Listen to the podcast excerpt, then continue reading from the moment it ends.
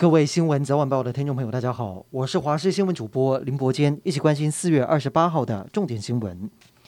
今天国内新增一万一千三百五十三例本土确诊，本土首次超过万例，创下历史新高。另外新增两个人死亡，这两个人不但都有慢性病史，也都没有打疫苗。同时，再新增二十七例的中重症患者。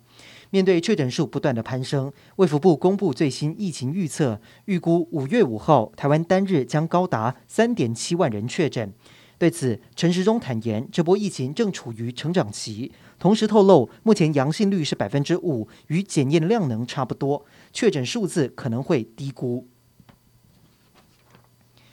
今天快筛实名制上路，全台将近五千家的药局参与贩售。截至下午一点，全台卖出大约二十五万份。各地药局从早到晚都出现排队人潮。不过，这个状况早上八点四十分之后才刚开卖，健保局就宕机，导致全台都瘫痪。民众以为买不到，连跑好几家的药局。原来这个时间点刚好也是医院上传影像的热门时间。快筛和医院双重使用下，等于上传资料比平常高出一倍，才会。降级，还好系统量能挪移之后恢复正常。为了维系工位量能，缩短疫调流程及时间，政府决定推出确诊者的自主回报系统，预计在五月一号正式启用。确诊者未来可以上网自行填写同住亲友的名单，学校或职场的防疫长也能够造册提报，由系统对确诊者及密切接触者自动发出居隔单。中央流行疫情指挥中心表示，系统会透过手机简讯发送每个人独一无二的表单连结，只要手机号码的确定性越高，越争局人员的负荷就会越轻，而早一步推出类似系统的台北市则是表示，如果未来中央的系统建设完成，就会改以中央为主。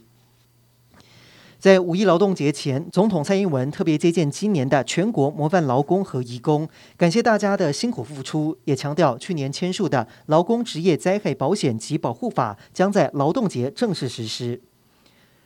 德国总理肖兹今天抵达日本，跟日本首相岸田文雄会谈之后，则是美国总统拜登将在五月先后出访南韩还有日本，也分别要跟两国的领袖见面，也创下了南韩新任总统会见美国总统的最快纪录。从各种细节来看，拜登要巩固美国在印太地区盟友的意味相当明显。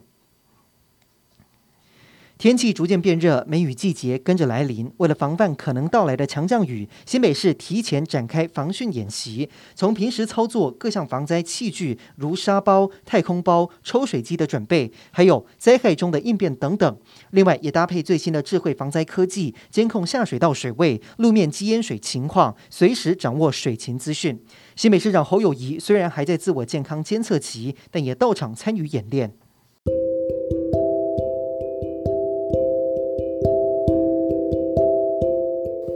以上就是这一节的新闻内容，感谢您的收听，我们再会。